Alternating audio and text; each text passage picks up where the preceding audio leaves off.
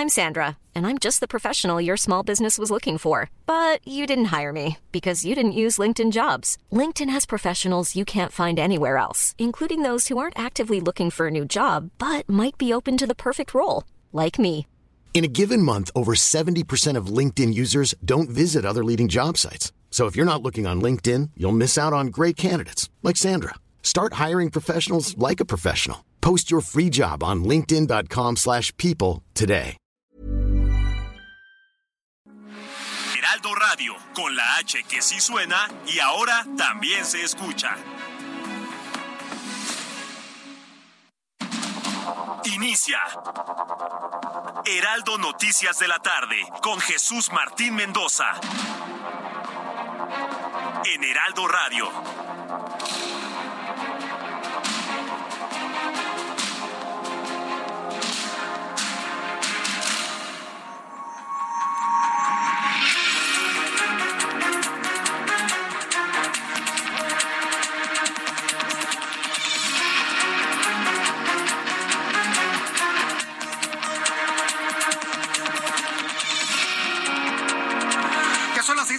En punto, las 18 horas en punto, hora del centro de la República Mexicana. Bienvenidos, muy buenas tardes. Iniciamos el Heraldo Radio de este jueves 11 de agosto de 2022.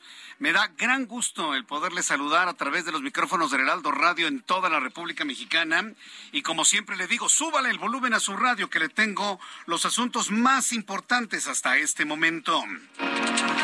En primer lugar, usted debe saber que el Banco de México anunció un aumento de 75 puntos base en el interés de referencia, en la tasa de interés de referencia, y pasó de 7.75 a 8.5%, el mayor nivel en la historia de la institución desde que se instauró la tasa como objetivo en el año 2008. Bueno, pues le voy a tener todos los detalles, absolutamente todos los detalles de esta noticia importantísima. Se encarece el costo del dinero sobre todo para quienes no tienen inversiones. Con esto se busca ralentizar la economía, retener de alguna manera pues las inversiones, en fin. Vamos a platicar con Juan Musi el día de hoy para que nos diga finalmente la trascendencia, los alcances de la decisión de política monetaria tomada por el Banco de México. Le informo también que las cajas negras, le adelanto en este resumen que las cajas negras del helicóptero que se desplomó durante un operativo cuando se capturó a Rafael Caro Quintero y donde murieron 14 integrantes de élite de la Marina. Toda la inteligencia para la captura de capos se murieron en ese helicóptero.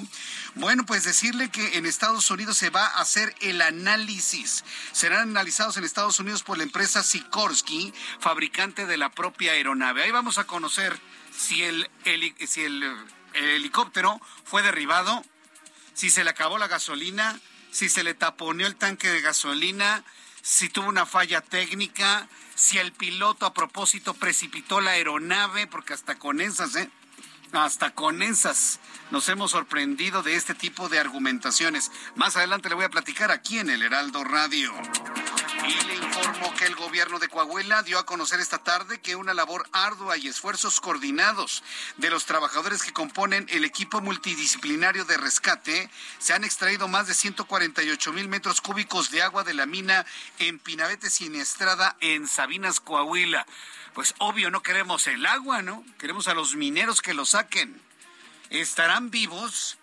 Ya prácticamente se ha rebasado el umbral, bueno, se ha rebasado la cantidad de días de máxima permanencia de mineros enterrados ahí, que era de siete días. Hoy se está cumpliendo el octavo día. Y evidentemente al día de hoy nadie puede garantizar que se encuentren con vida. El presidente mexicano informó que se van a reducir los vuelos de la Terminal 2 del Aeropuerto Internacional de la Ciudad de México porque presenta una saturación en la terminal aérea, no porque exista algún riesgo por las obras de reestructuración del inmueble. Mire, ya no saben ni qué hacer para que la gente se vaya al AIFA. Ay, yo ya le he platicado, existimos mexicanos, yo entre ellos, que yo no iría nunca al AIFA, ¿eh? Prefiero irme por tierra, tomarme un camioncito o hasta irme caminando, ¿eh? Pero al AIFA, mm, cero, nada, absoluto. Y mucha gente está en la misma idea, ¿sí? Si había un aeropuerto al cual ir, debería ser Texcoco en este momento, pero pues mire.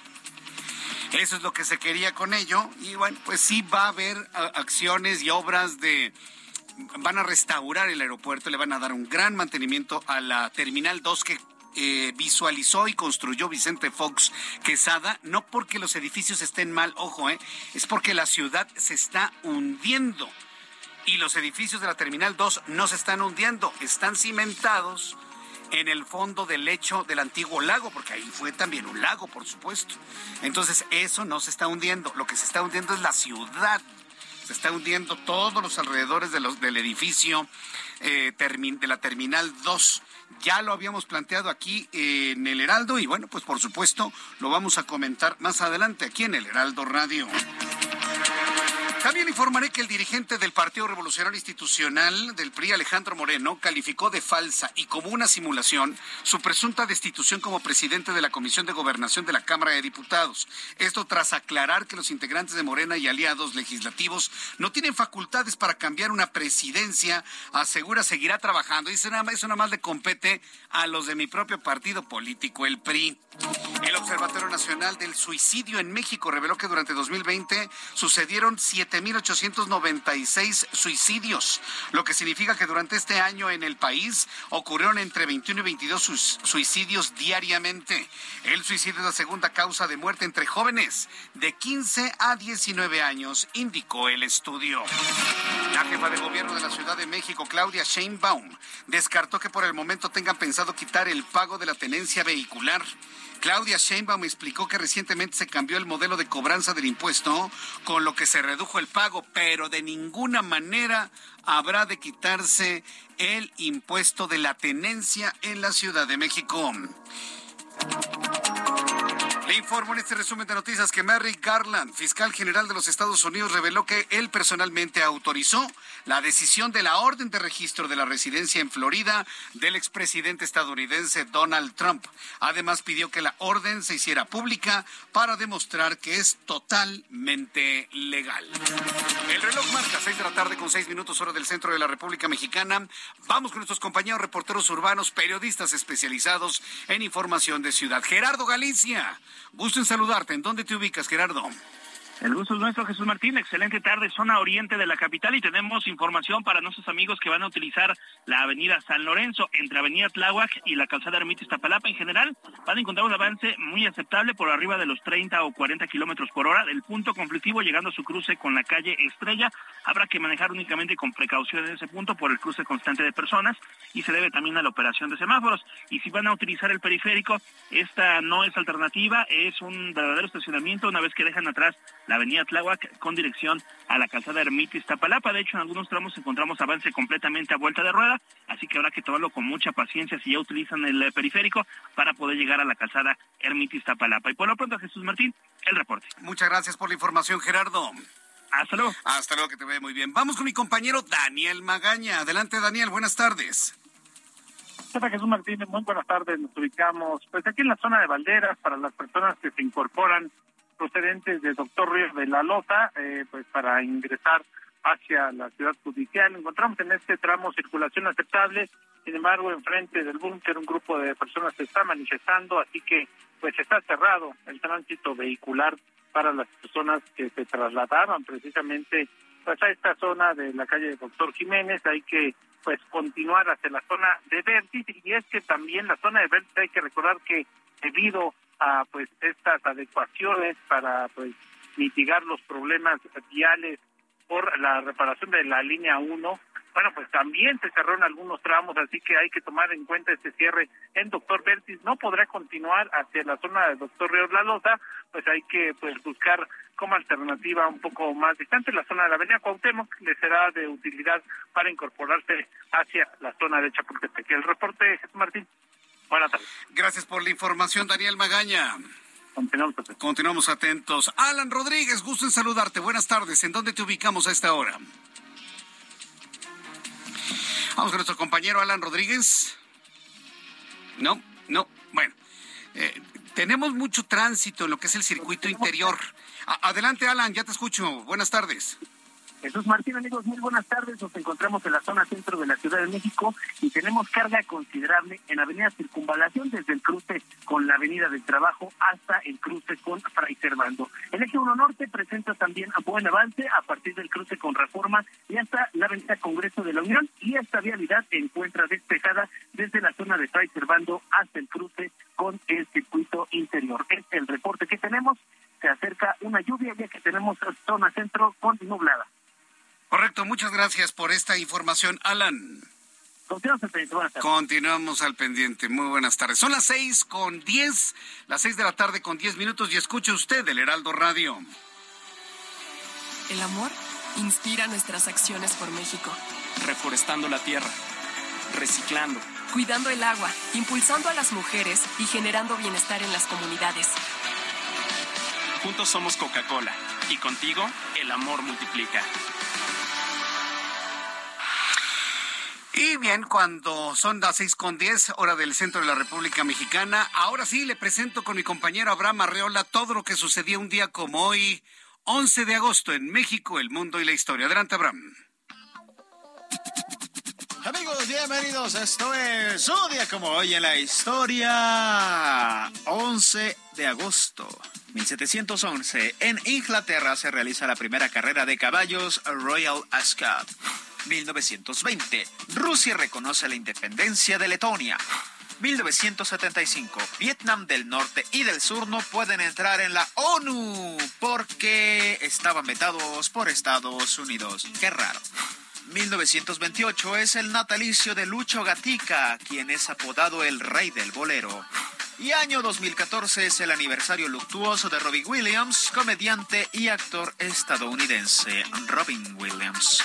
Amigos, esto fue un día como hoy en la historia. Muchas gracias. Gracias. Muchas gracias, Abraham Arreola, por las efemérides del día de hoy. Vamos a revisar las condiciones meteorológicas para las próximas horas. El Servicio Meteorológico Nacional, que depende de la Comisión Nacional del Agua, nos informa que tenemos un monzón, unas ondas tropicales, la número 20 y la número 21, canales de baja presión y zonas de baja presión con potencial ciclónico. En el informe más reciente, el Servicio Meteorológico Nacional, pues vuelve a insistir en la condición de lluvia. Dice que en las siguientes horas habrá pronóstico de lluvias puntuales e intensas que podrían generar deslaves e inundaciones en Sinaloa, Veracruz, Guerrero, Chiapas y Tabasco. Nada para Nuevo León, nada para Tamaulipas, Qué bueno que no está lloviendo en, Coahuila, porque eso complicaría mucho las labores de rescate en Sabinas. Dice el meteorológico que durante esta noche y madrugada el monzón mexicano seguirá sobre el noroeste del país sobre el noroeste del país y va a tener una interacción con la inestabilidad de niveles altos de la atmósfera, manteniendo condiciones para lluvias puntuales intensas en Sinaloa y Durango, lluvias muy fuertes en Sonora, lluvias fuertes en Baja California, Baja California Sur y Chihuahua, así como entidades del norte de México. Al mismo tiempo, un canal de baja presión extendido en el occidente, centro y sur de la República Mexicana, en interacción con el desplazamiento de la onda tropical número 20 sobre el occidente del país. Es decir, otra vez, occidente, centro, sur y sureste, con condiciones de lluvia. Nada para el norte o al menos para el noreste del país. Ahí sí, no habrá nada de lluvia. Lluvias eh, puntuales, aunque sea muy de poca intensidad, en Baja California, en Sonora y en algunos puntos de Chihuahua. Ya Coahuila ya en realidad no se visualiza tanto así. Con estas eh, condiciones atmosféricas le doy a conocer el pronóstico del tiempo para las siguientes ciudades. Amigos que nos están escuchando en Tijuana, Gracias por estar en sintonía con nosotros en Tijuana. Completamente despejado en este momento, mínima 19, máxima 31. En la ciudad de Cancún, Quintana Roo, mínima 24, máxima 32, 30 grados en este momento. En San José del Cabo, mínima 25, máxima 33. Es la máxima en este momento allá en San José del Cabo. Guadalajara, Jalisco, mínima 15, máxima 29. Monterrey, Nuevo León está nublado, mínima 24, máxima 38. Y aquí en la capital de la República, buena temperatura temperatura tenemos 25 grados. La mínima será de 14 y la máxima para mañana 27 grados Celsius.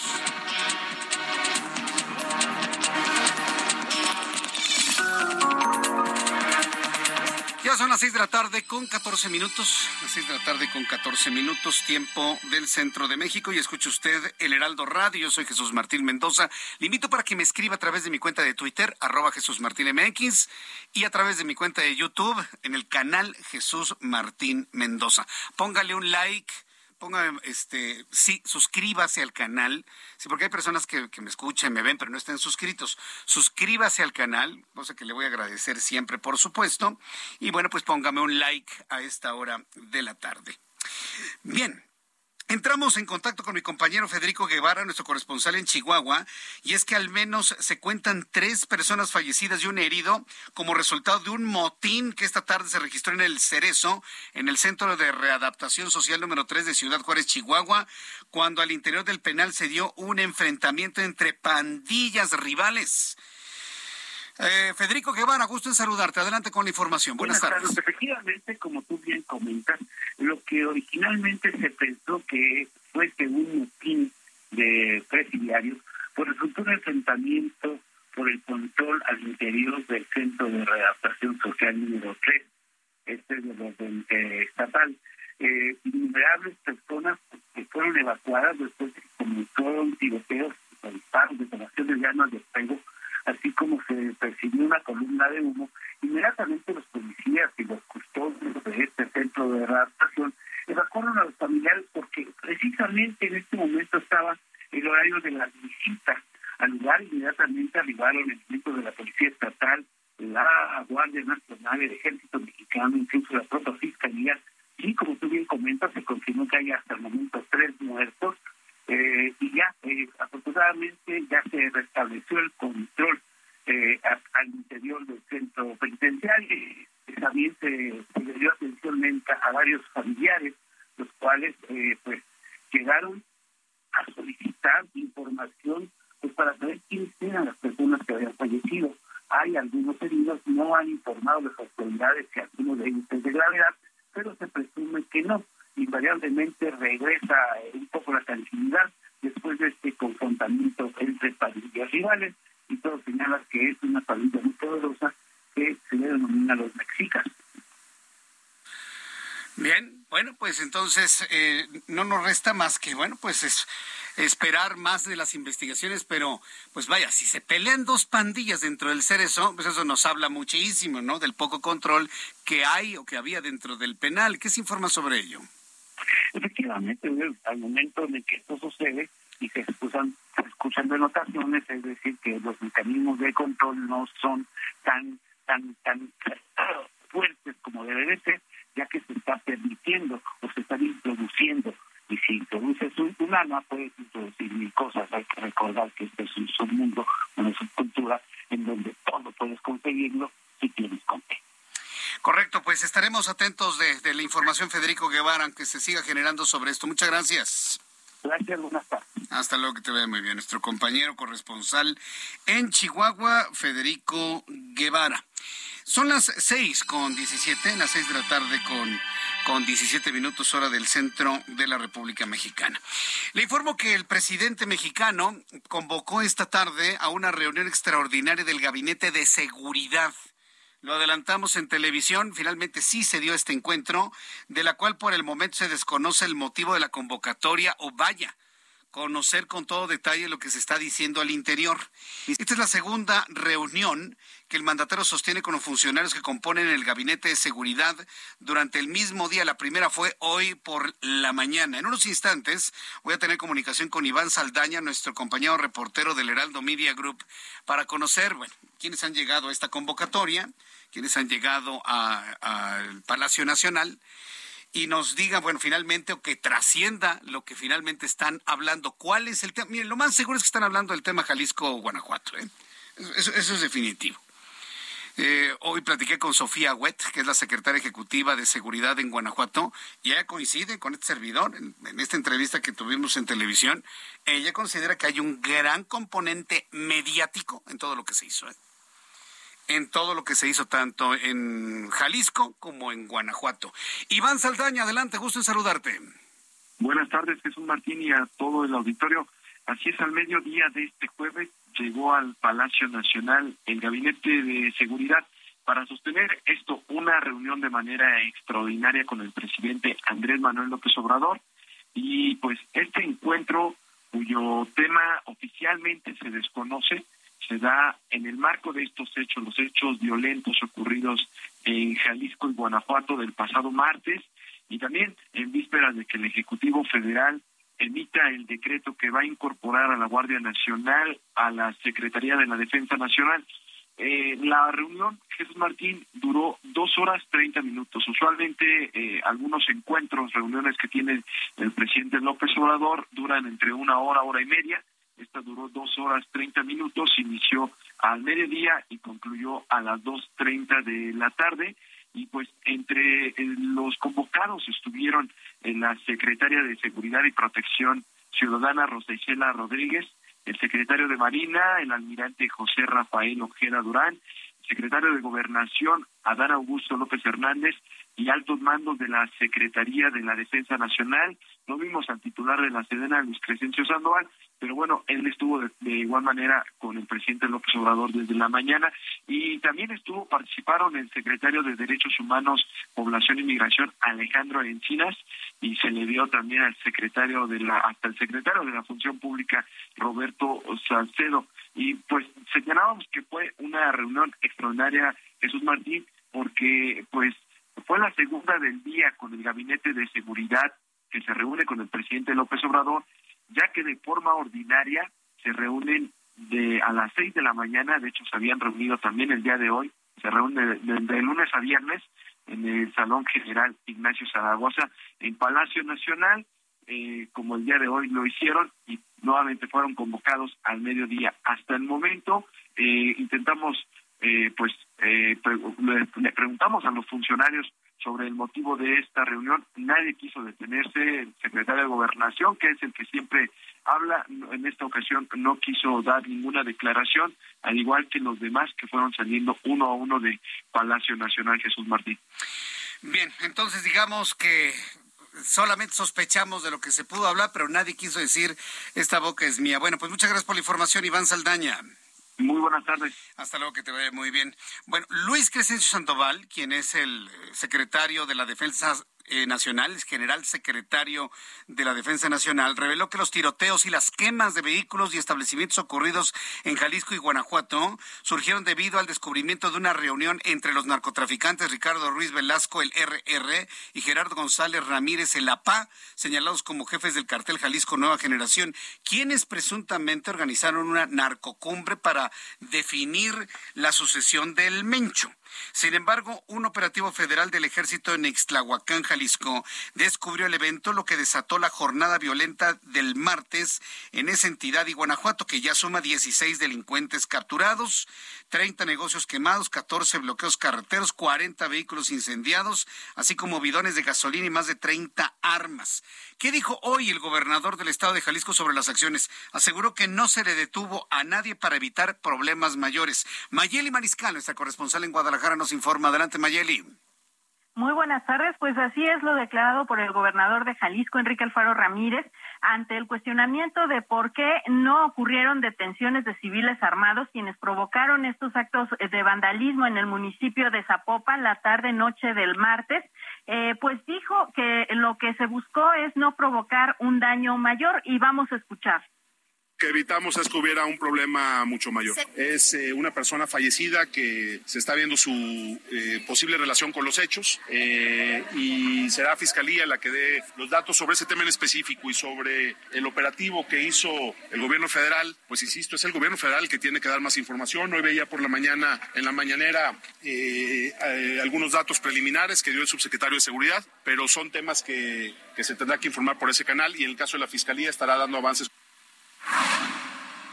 Y bueno, también lo que dijo el mandatario eh, es que esta serie de operativos que se llevan a cabo de manera regular en las entidades, pues es común en que por estrategia no se les informe a los estados y sin embargo también dice que ya se acercó a las fuerzas federales porque en este caso pues sí hubo repercusión en los ciudadanos. Vamos a escucharlo que nosotros entendemos que el sigilo que se tiene que seguir, eh, que se tiene, perdón, eh, que tener, es importante para poder garantizar los resultados de los mismos. ha habido muchos operativos en los que se actúa directo de, desde la coordinación a nivel nacional. Eso no es nuevo, pero me parece que eh, sí hay cosas en ese sentido que se tienen que revisar, porque cuando vemos que un operativo de esa naturaleza tiene efectos colaterales que ponen en riesgo la seguridad de nuestra gente, estamos ante un escenario diferente. Y es un tema que estamos platicando. Y bueno, nada más aclarar, de acuerdo con el área de comunicación social de gobierno del estado, se informa que por parte del gobernador no hubo una instrucción precisa de no detener a los civiles armados. Sin embargo, pues tampoco se dio una para que sí se detuvieran. Correcto, Mayeli, muchas gracias por la información. Excelente tarde. Excelente tarde. Mientras en Jalisco no se detuvo a nadie para evitar problemas mayores, dice el gobernador, en Guanajuato, el sistema de seguridad de Guanajuato sí detuvo, primero se dijeron que 16, después se confirmó que fueron 11 personas las detenidas y Diego Sinué, quien es el gobernador de Guanajuato, ha insistido en que en estas acciones sí se va a involucrar. Vamos a ir a los anuncios. Al regreso le tengo más información. Escríbame vía Twitter, arroba Jesús Martín MX y por YouTube, Jesús Martín MX. Escucha las noticias de la tarde con Jesús Martín Mendoza. Regresamos.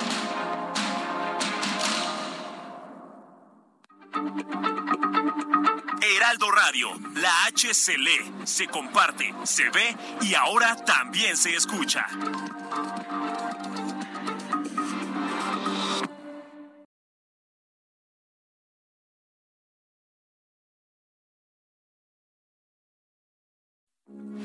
Heraldo Radio, con la H que sí suena y ahora también se escucha.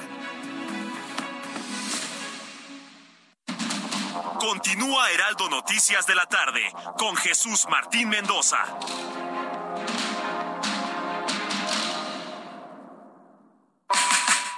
Sé parte de la fiesta del mueble y la decoración en Expo Mueble Internacional, la feria líder en América Latina. Recorre sus 60.000 metros cuadrados y encuentra la más alta calidad, variedad, diseño inmobiliario para hogar, jardín, hotel, restaurantes, para todos. La cita es del 17 al 20 de agosto en Expo Guadalajara. Regístrate sin costo en www.expomuebleinternacional.com.mx. Guadalajara, moda en mueble.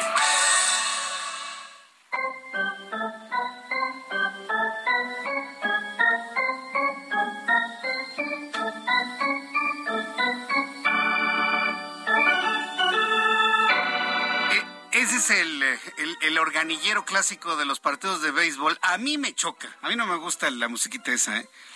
Sí, porque aparte el béisbol mexicano se lo copia al béisbol gringo, ¿sí? al béisbol estadounidense, al béisbol de las grandes ligas. Ahora, yo no entiendo por qué en algún organillero, en algún este, estadio de béisbol, ahora que el Alfredo Jalpelú está tan de moda, pues hacen un, un tonito nuevo, ¿no? ¿Por, qué tenemos que copiarle todo a los primos del norte? No, no, no entiendo. Es que así es el béisbol, Jesús Martín. Yo pienso que hay que fomentar la creatividad. A mí ese tonito me choca, me cae gordo. Pero bueno, finalmente cuando usted lo oye, inmediatamente ya sabemos que es béisbol. Pero mire, hay, hay cosas que verdaderamente son inexplicables. ¿Sabe cuál es el escandalito? Sí, porque es un escandalito. Y que puede convertirse en un escandalote si la Secretaría de la Marina Armada de México no aclara las cosas. ¿Qué tiene que hacer un helicóptero de la Marina que están eh, debidamente eh, armados, que están debidamente acondicionados pues para los ejercicios y para el ataque. Dígame qué tiene que estar haciendo un helicóptero de la Marina aterrizando en el estadio de los, de los Olmecas de Tabasco para bajar a la mascota. Fíjese nada más a qué niveles, a qué niveles ha llegado este, este, este asunto con, con las Fuerzas Armadas al grado de tener que disponer de un helicóptero. Ahí lo estamos viendo en YouTube. Si usted me sigue en YouTube, el canal Jesús Martín MX, ahí vemos aterrizando un helicóptero de la Marina en donde llegó la mascota, una mascota. Mire, dijera usted, llevaron al gobernador, llevaron al presidente municipal. Vaya, le diría, llegó el presidente porque quería ver el partido de béisbol pero llevar a la mascota de un equipo, ¿qué nivel de, de, de, humillación? Ese, ese, es el término. ¿Qué nivel de humillación para nuestras Fuerzas Armadas? Mientras le estoy comentando esto en YouTube, puede usted observar eh, cómo va aterrizando el helicóptero llevando a la mascota ante el asombro de todos los asistentes al estadio de los Olmecas. Y ahí está, ahí está la mascota llega corriendo. Y bueno, pues la crítica en las redes sociales es enorme, ¿no? Por ejemplo, Jorge Triana está preguntando, ¿y ese helicóptero para el combate, dónde estaba en, en las, eh, diría el presidente, en las protestas del crimen organizado en Jalisco y Guanajuato? ¿Dónde estaba ese material, no? Esa aeronave. No, no, no, es, verdaderamente increíble. Yo cuando veo esto, lo está, inclusive los propios Olmecas de Tabasco, en su cuenta de Twitter, lo están festejando. Ay, mira, llegó en un helicóptero de la Marina la, nuestra mascota. De ese tamaño están las cosas. Muy mal, ¿eh? Por la Marina Armada de México ya sabe que yo les tengo mucho aprecio, mucho reconocimiento, sabemos de su gran esfuerzo, pero no caigan en ese tipo de humillaciones. Por más que se los pida, pues ya sabe usted quién, ¿no? Ahí está, ahí está el video. Si lo quiere ver, mire, lo voy a compartir en Twitter, arroba Jesús Martín MX, para que usted lo vea, ya lo retuiteé, para que usted me diga qué es lo que opina de este tipo de cosas. Y además le dice que se llama Pochi. Sí, hace entrega al centro del diamante de la razón por la cual estamos en los playoffs. De herencia olmeca y tradición beisbolera. Somos olmecas. Pues sí, un helicóptero llevando a Poche. A ver, hagamos un poquito de memoria. ¿Se acuerda lo que pasó cuando un director de la Conagua utilizó un helicóptero para trasladar a su familia, hasta con maletas? ¿Se acuerda? Ah, ¿se acuerda? Ah, y ahí sí armaron, los mismos que ahora gobiernan, armaron, armaron un escandalazo. ¿Se acuerda cuando Silvano Aureoles Conejo, que fue gobernador de Michoacán, usó un helicóptero oficial para llevar a Belinda a un concierto? Ah, se armó un escandalazo. Y, ya le decía, ¿no? Silvano Aureoles de Belinda, ¿no? Porque decían que estaba enamoradísimo de la cantante.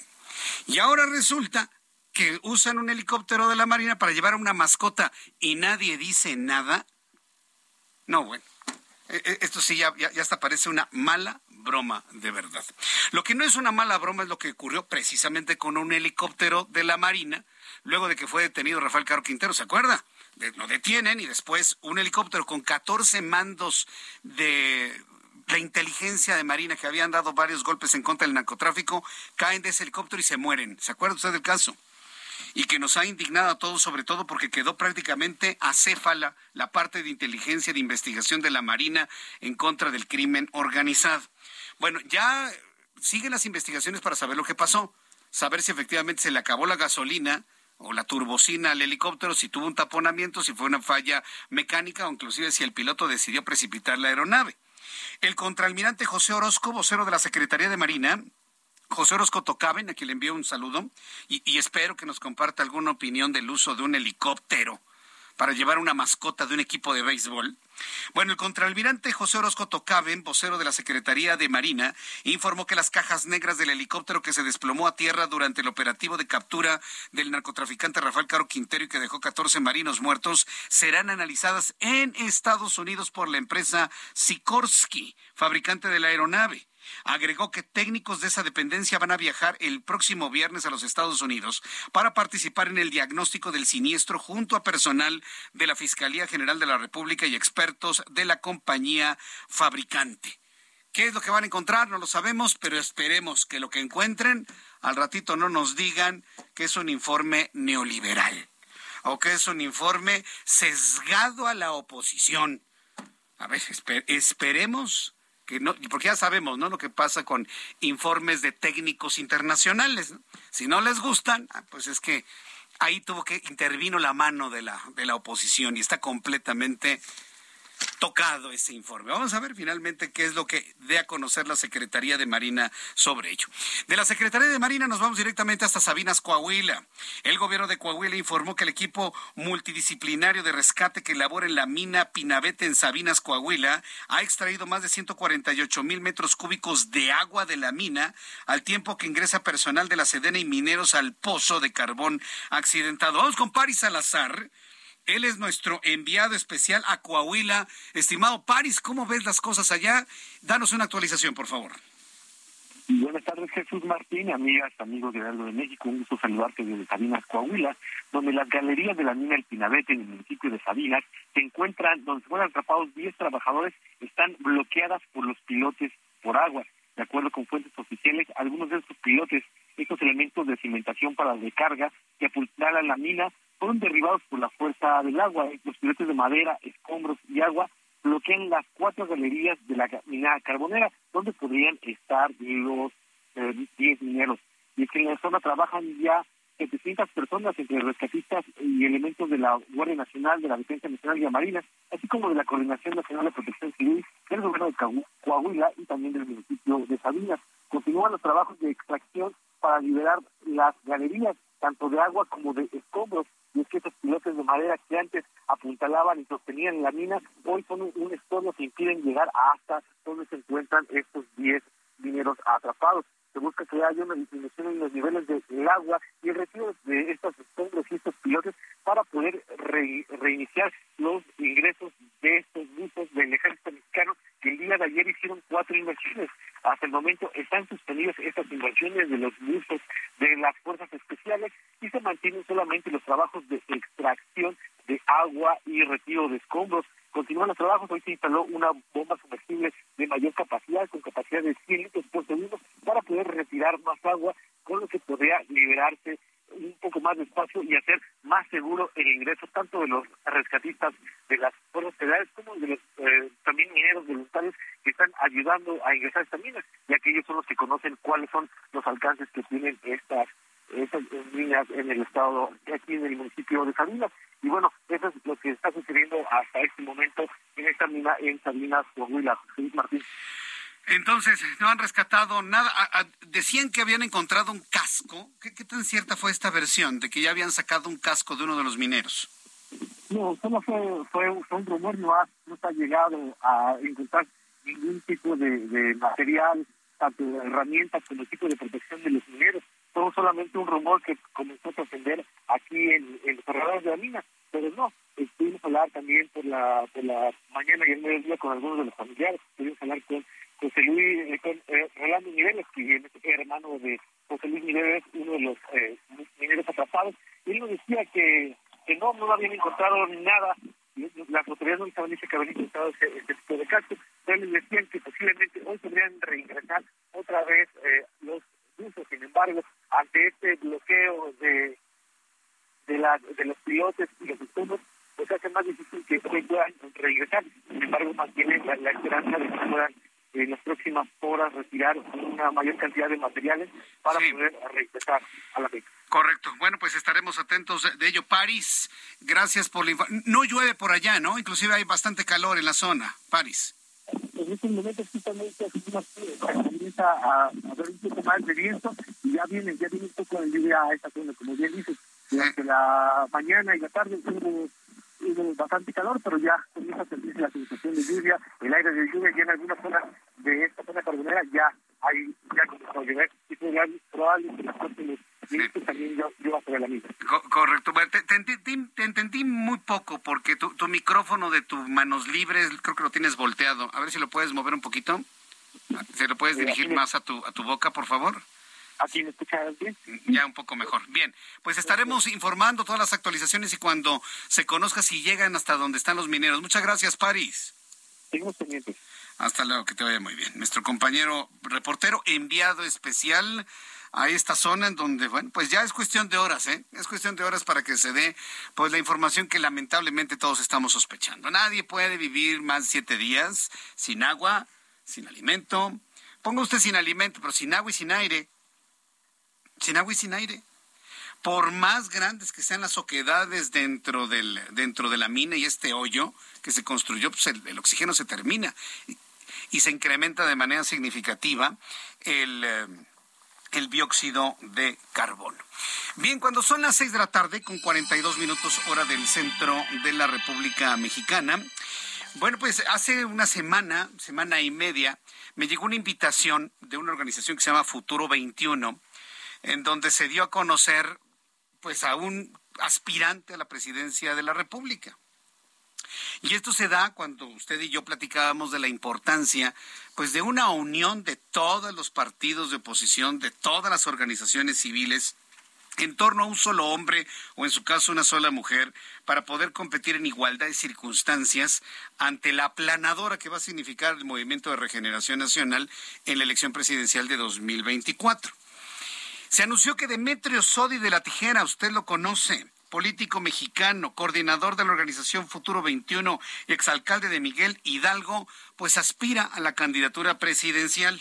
Estimado Demetrio Sodi de la Tijera, bienvenido al Heraldo. ¿Cómo estamos? Bienvenido, buenas tardes. Muchas, muchas gracias por la invitación y aquí a tus órdenes, de veras. Eh, eh, gracias por estar aquí, Demetrio. Eh, ¿Cómo se da una decisión como esta y cuál es la infraestructura para enfrentar pues, lo que ya comentaba, ¿no? La gran aplanadora en la que se ha convertido Morena rumbo al 2024. Mira, como tú lo decías, o va a unir a la oposición o es no hay posibilidades de ganar, ¿no? O hay un solo candidato o candidata de todo el frente opositor, que incluye al PRI, al PAN, al PRD, ojalá Movimiento Ciudadano. Y lo que nosotros exigimos es que ¿por qué no va a haber un candidato ciudadano o candidata ciudadana? A ver, si fuera candidato por partido, bueno, pues ellos decidirán. Pero en ese momento nuestra demanda, nuestra exigencia es que los partidos se abran, que no sigan cerrados, porque si sigan cerrados, ¿qué atractivo tienen para la ciudadanía?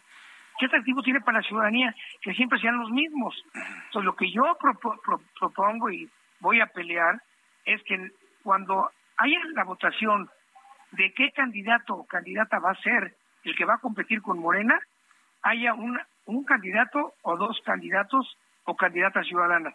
Y yo pretendo ser uno de ellos. Ahora, eh, hay un punto aquí muy importante, que los partidos se abran. Pero efectivamente los partidos están con su agenda, están con su ideología y con sus personalidades cada quien.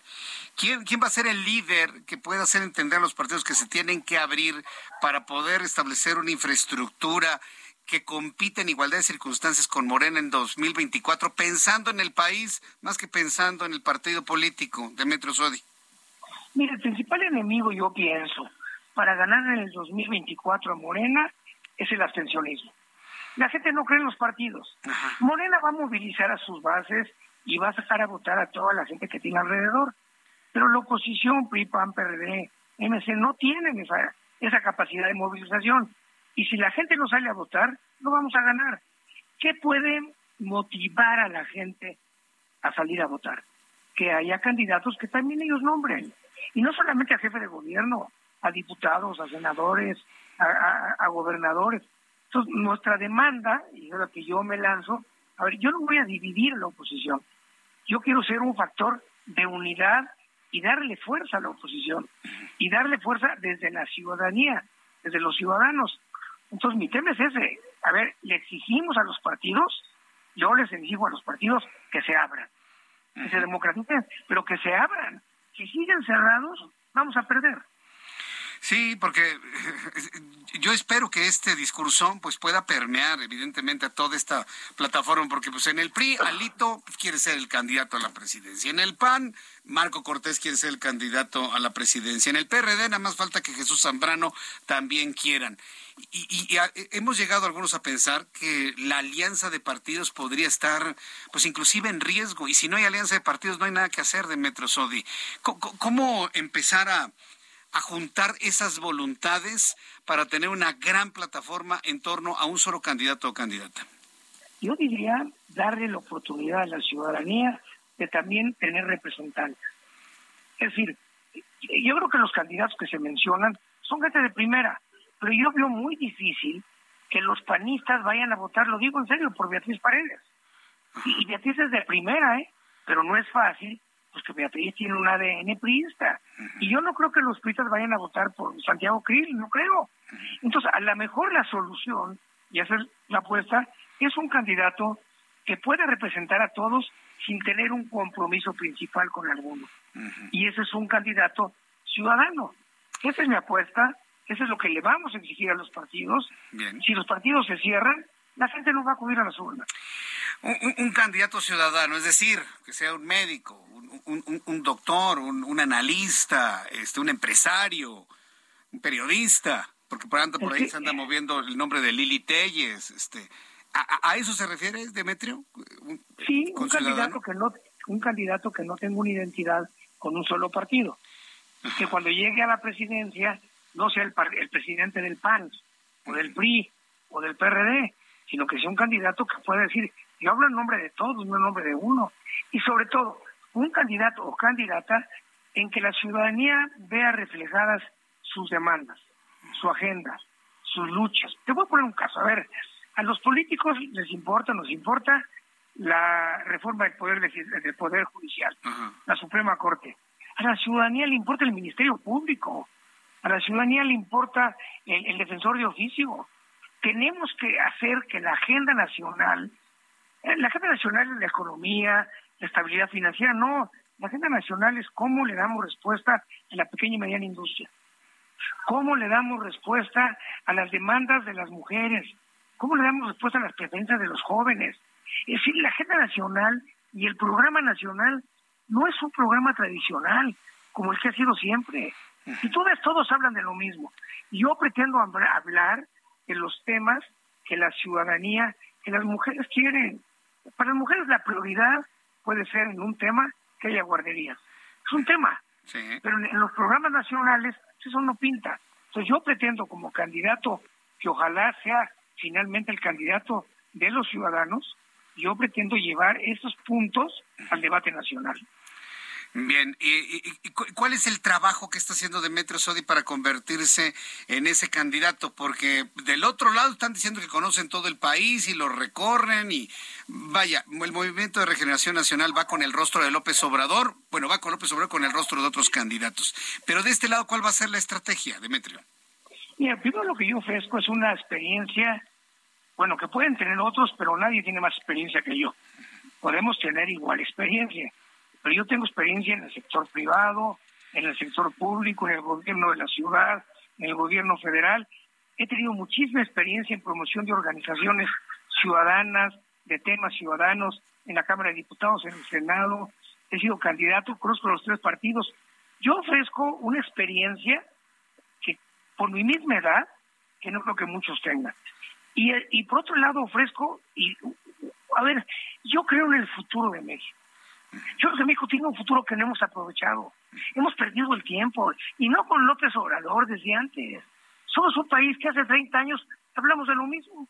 La crisis en educación, la crisis en salud, la pobreza, la seguridad, la falta de crecimiento.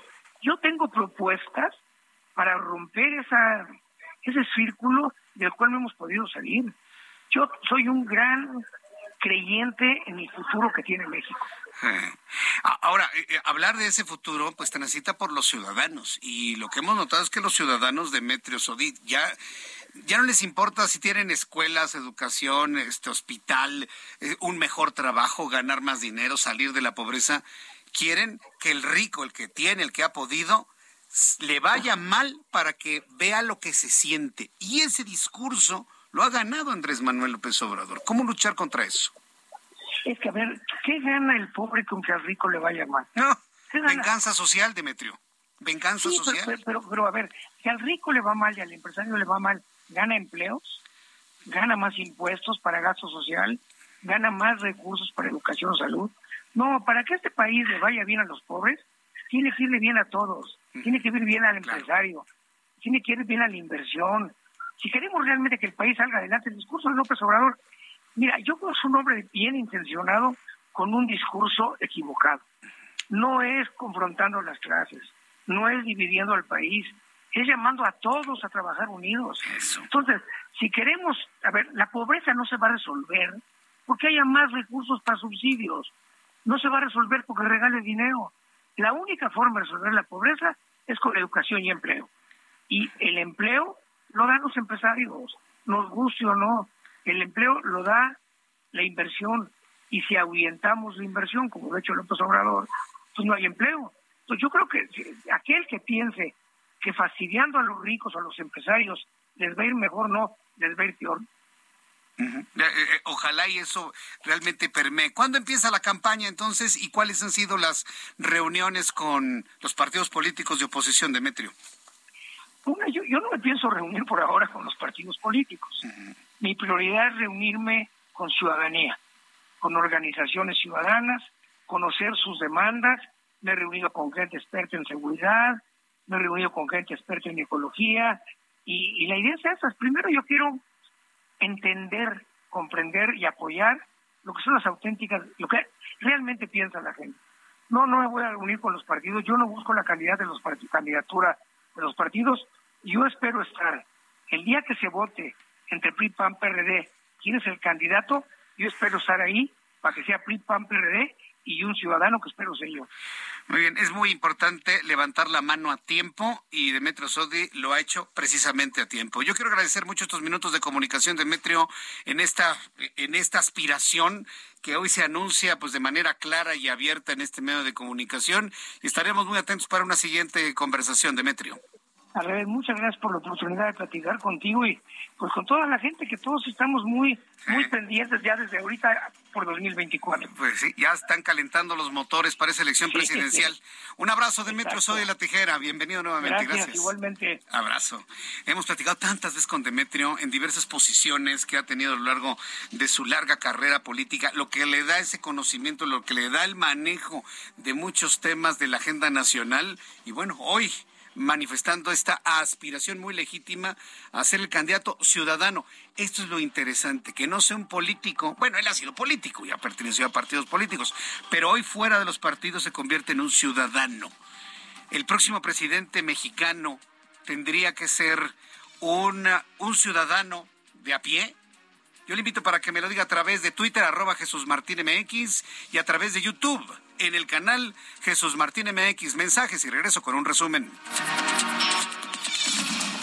Escucha las noticias de la tarde con Jesús Martín Mendoza. Regresamos. Heraldo Radio, con la H que sí suena y ahora también se escucha.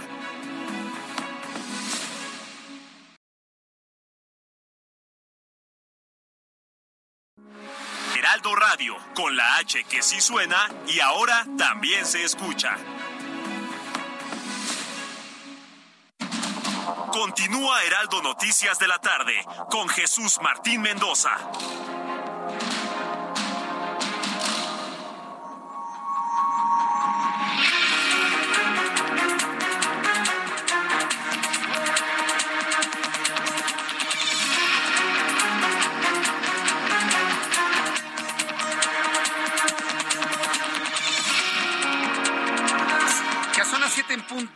Del centro de la República Mexicana. Le presento un resumen con las noticias más importantes aquí en el Heraldo Radio.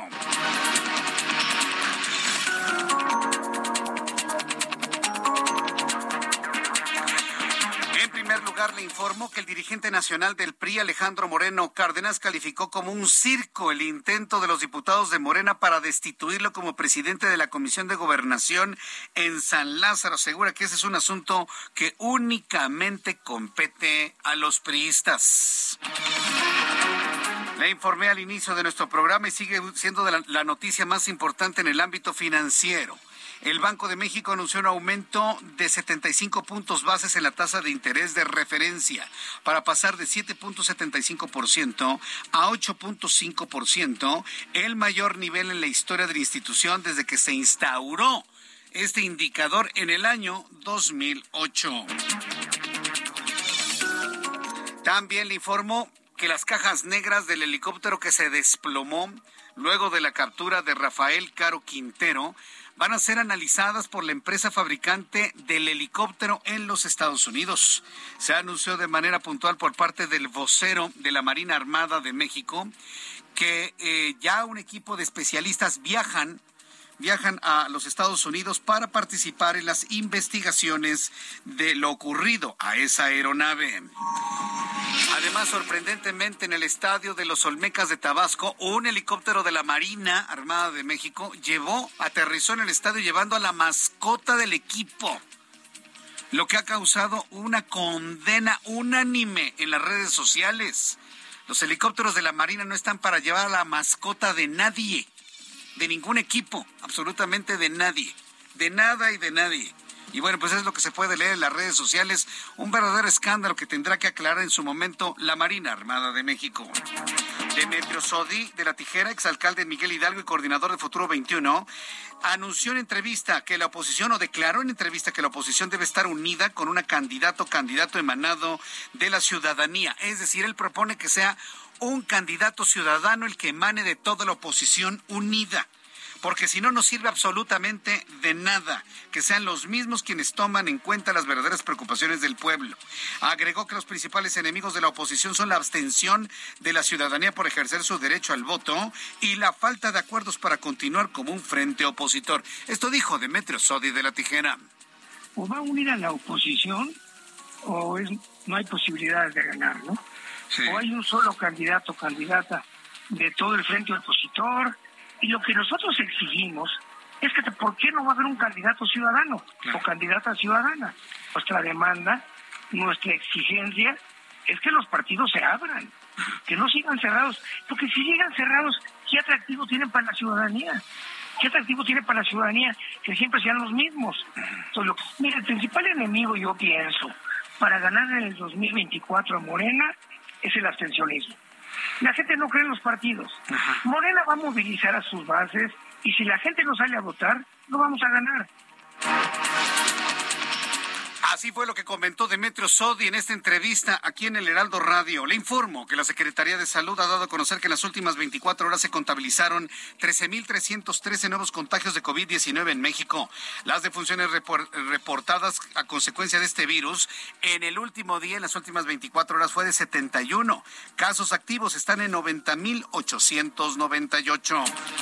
Raquel Buenrostro, titular del Servicio de Administración Tributaria, el SAT, dijo que Televisión Azteca Azteca del empresario Ricardo Salinas tiene que pagar el adeudo que tiene con el fisco asegurando que todos tienen que pagar impuestos.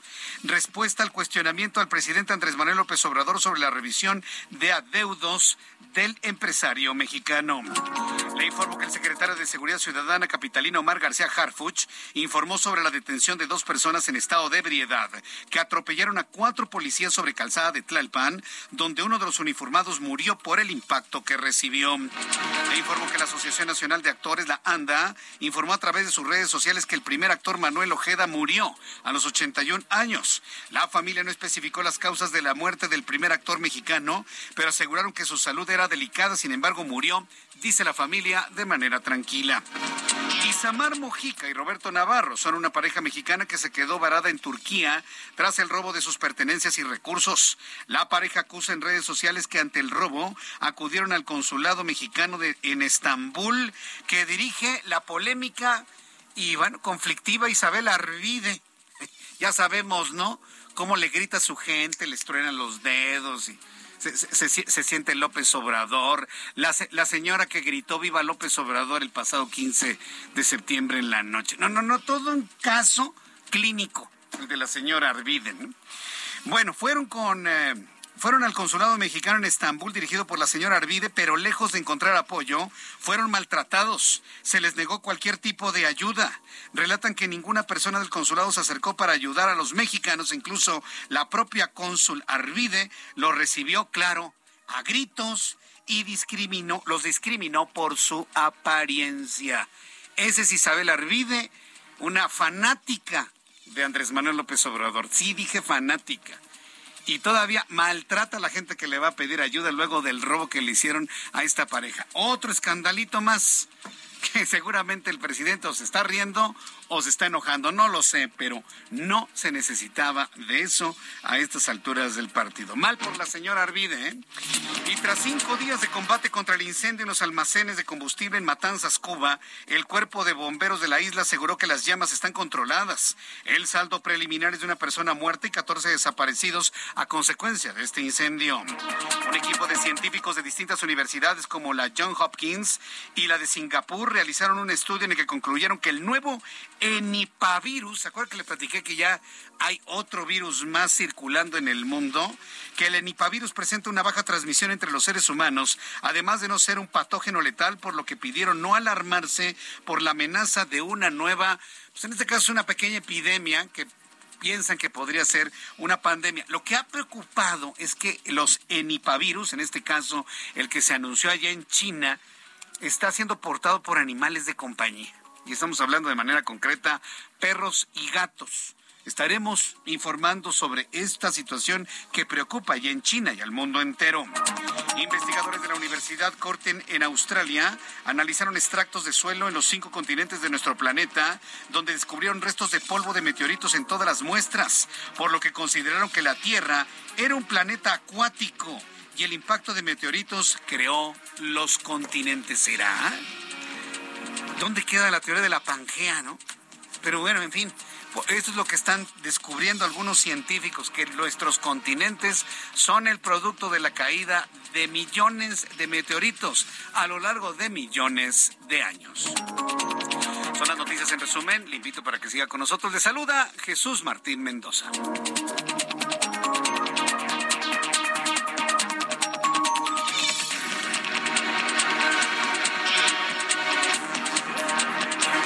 Las siete con ocho, las siete con ocho horas del centro de la República Mexicana. Qué, interesante investigación la que le acabo de compartir en Australia, ¿no?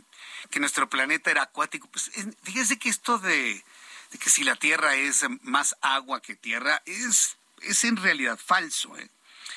Porque usted imagine, ¿cuál es la profundidad, la profundidad que tiene nuestro planeta? Si queremos escarbar en este momento, si queremos escarbar en este momento hasta el núcleo, Estamos hablando de 6.000 kilómetros.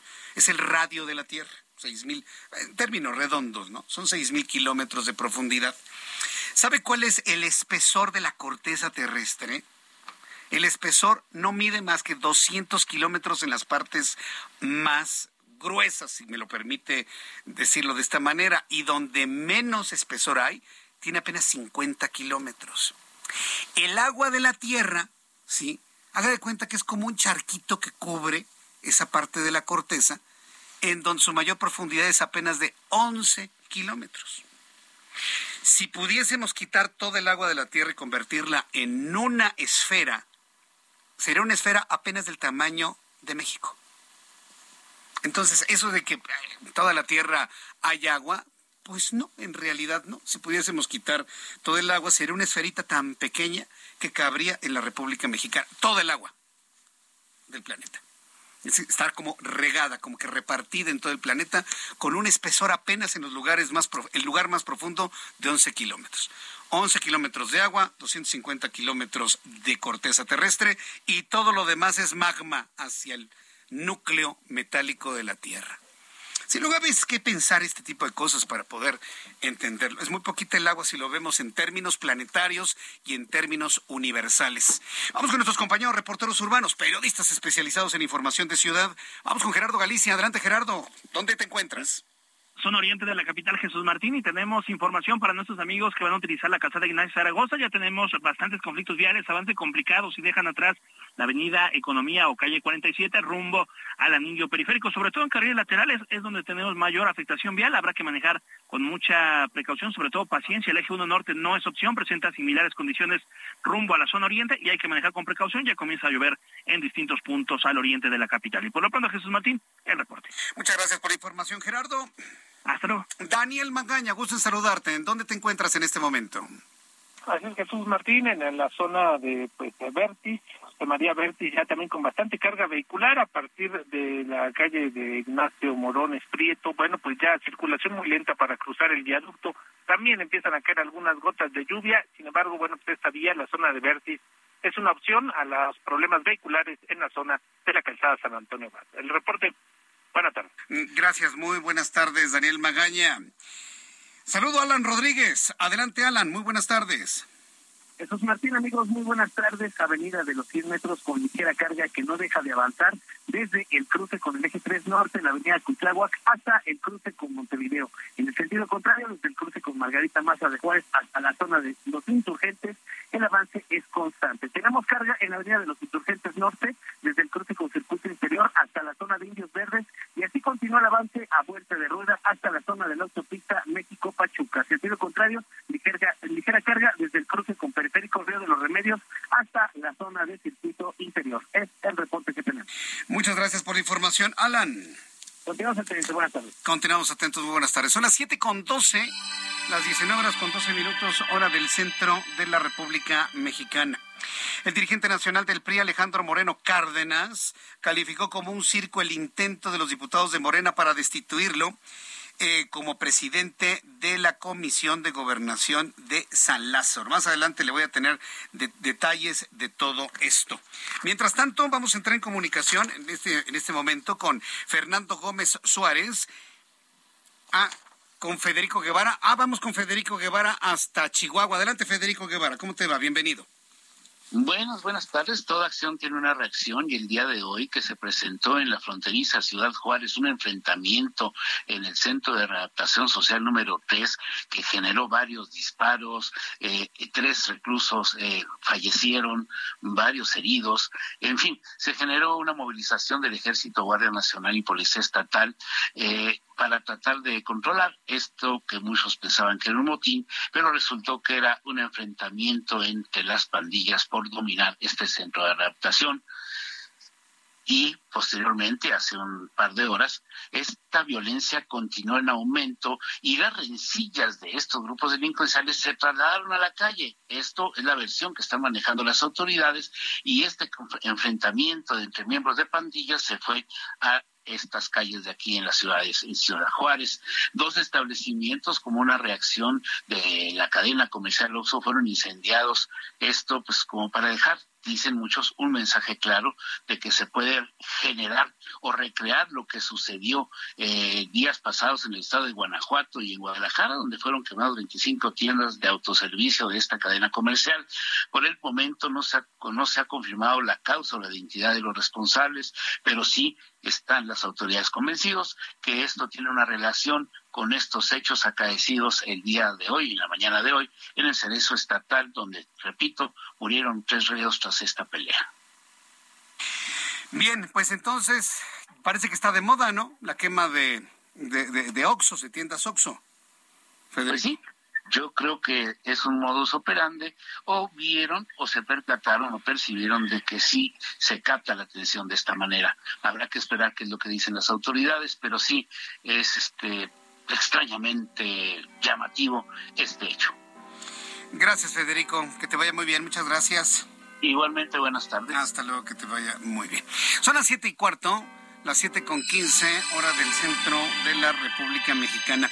Eh, hace unos instantes, eh, Ángel Arellano me recordó el nombre de aquel director de la Conagua que tuvo que renunciar ¿sí? Cuando se conocieron videos en los que estaba utilizando un helicóptero oficial para transportar a su familia, ¿sí? ¿Se acuerda? se llamaba David Korenfeld. Eh, y, el nombre difícilmente recordarlo porque prácticamente fue totalmente fugaz su estancia, ¿no? Eh, Korenfeld renunció a la Conagua luego del escándalo del uso del, del, helicóptero y dijo, como seres humanos siempre seremos susceptibles a equivocarnos eh, en aquel año, abril, fue abril de 2015, imagínense, ya estamos hablando de hace siete años de ocurrido esto.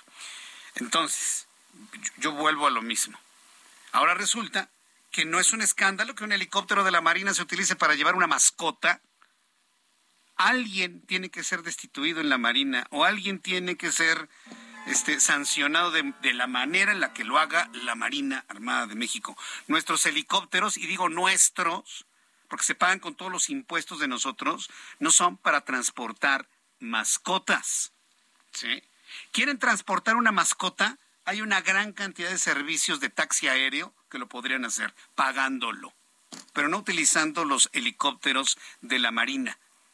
Es más, la Marina debió haber dicho, no, no podemos hacer eso. Ay, pero ahí está.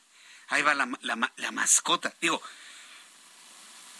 pudiese entender algún personaje de la política por razones de seguridad, pero transportar a la mascota, eso sí, para que vea, no tiene nombre. Por eso quise sacar este recuerdo de lo que hizo Silvano Aureoles cuando era gobernador de Michoacán, lo que le pasó a David Korenfeld, y en esos casos y muchos otros más, la, la oposición en ese entonces que hoy es gobierno, no hombre, se paraban de pestañas.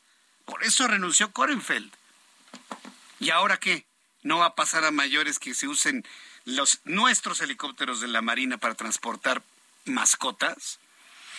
Yo le, yo le puedo asegurar, yo le puedo asegurar que no va a pasar absolutamente nada.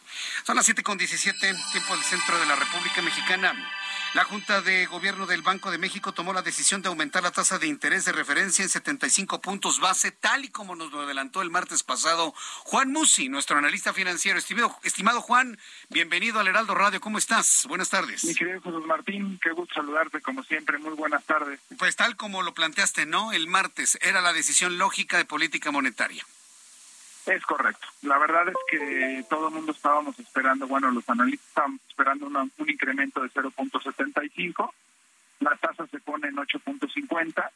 Eh, hay, hay diferencias con Estados Unidos que me hacen pensar que Banco de México tiene que seguir actuando hasta cierto punto de forma más enérgica. Y déjame decirte porque esto luego viene a colación en el comunicado que sacaron más adelante después de que se anuncia el incremento siempre sale un comunicado de prensa del propio banco. Y hay dos cosas que me llaman la atención. La primera, que volvió a ser por unanimidad. Quiere decir que los cinco miembros que integran la Junta de Gobierno, los cinco estuvieron de acuerdo en que fuera 0.75. Muchas veces pensamos que Jonathan Heath es un poco más enérgico en estos temas, entonces había quien decía, a ver si no, Heath vota por un punto completo, y Esquivel, que generalmente tiende a buscar o a suavizar esta situación y, quizás Esquivel va a ir por 0.50, pero si los otros tres miembros van por 0.75, pues al final van a incrementarla por la mayoría que ganaría 3.11, ¿no? Bueno, pues no, eh, me llama la atención, los cinco votan unánimemente por el, el incremento de 0.75 y lo que te decía de que a diferencia de Estados Unidos, por ejemplo, la Fed la semana pasada eh, seguía con un discurso muy enérgico y ahora que se publicó la inflación de Estados Unidos esta semana, y ojo, eh, es el primer dato que muestra una baja en la inflación, también ojo, es mucho por el petróleo, o sea, no es que esté bajando la inflación en, términos generales. Cuando uno ve la inflación o la canasta de los de los productos, los componentes de la inflación, pues te darás cuenta que en Estados Unidos tuvo una gran influencia, una baja muy fuerte en los precios del petróleo que vienen de 125 a 90 dólares. Eso es un treinta y tantos por ciento de baja, mi querido Jesús Martín. Entonces, en Estados Unidos el discurso esta semana cambió. Ya muchos estaban pensando, y por eso de hecho las bolsas han subido bastante y se han comportado de manera positiva esta semana, eh, que, que, la Fed hacia adelante puede empezar a suavizar las altas, ya no irse de 0.75 a 0.75, moderarse y empezar a subir 0.50.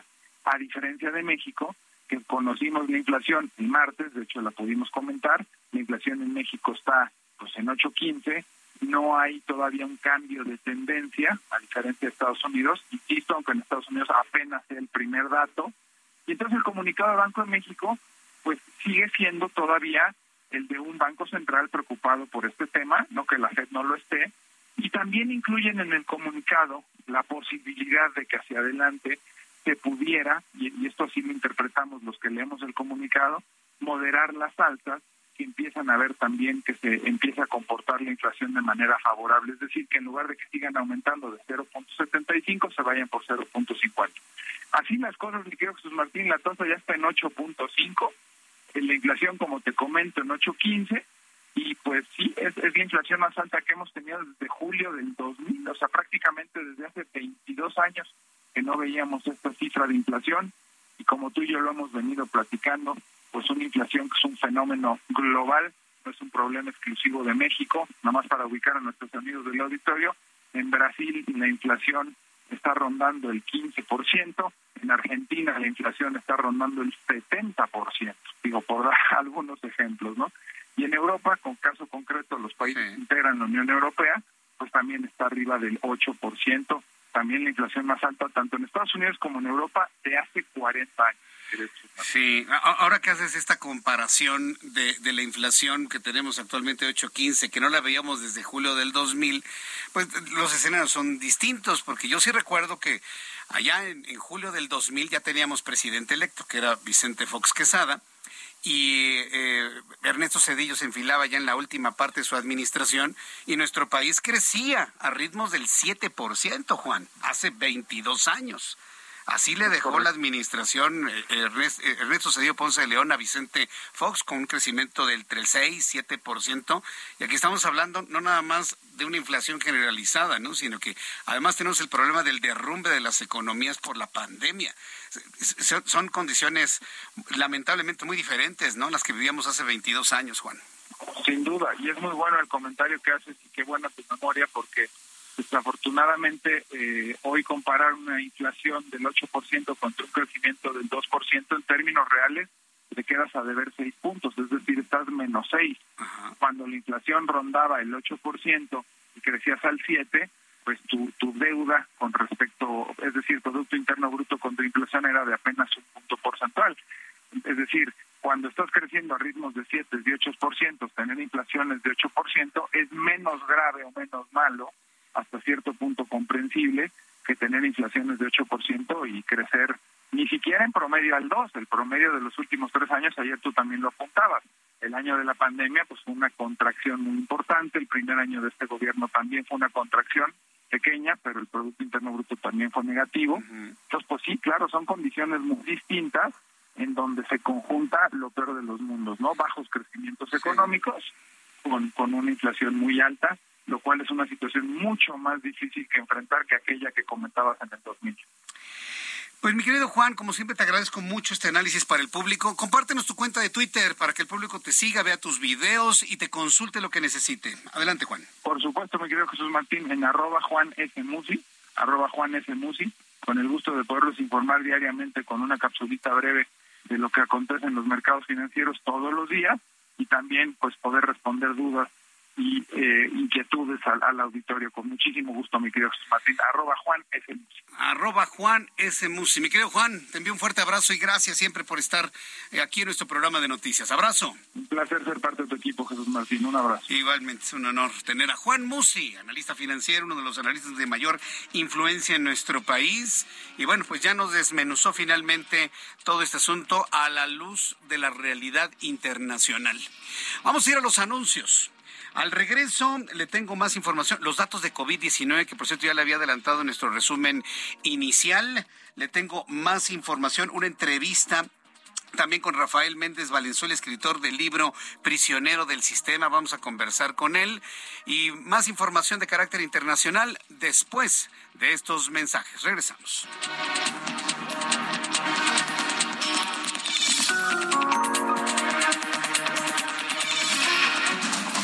Escucha las noticias de la tarde con Jesús Martín Mendoza. Regresamos.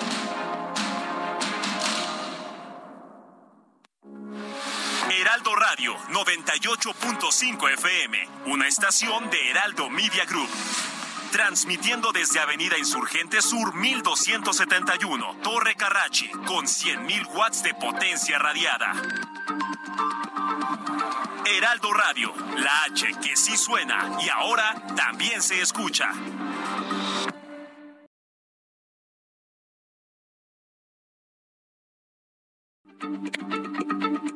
Heraldo Radio, la H se lee, se comparte, se ve y ahora también se escucha.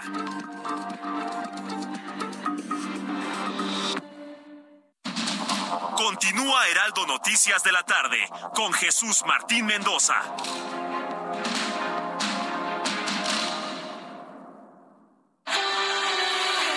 El amor inspira nuestras acciones por México.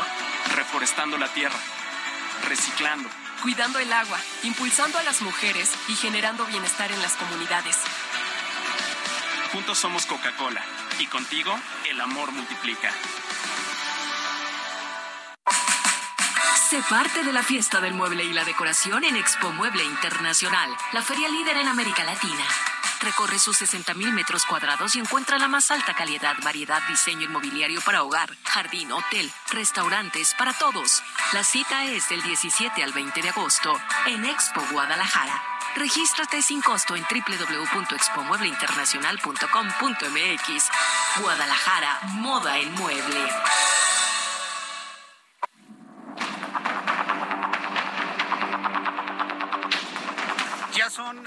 Ya son en este momento las 7 con 31, las 7 de la tarde, 7 de la noche con 31 minutos hora del centro de la República Mexicana.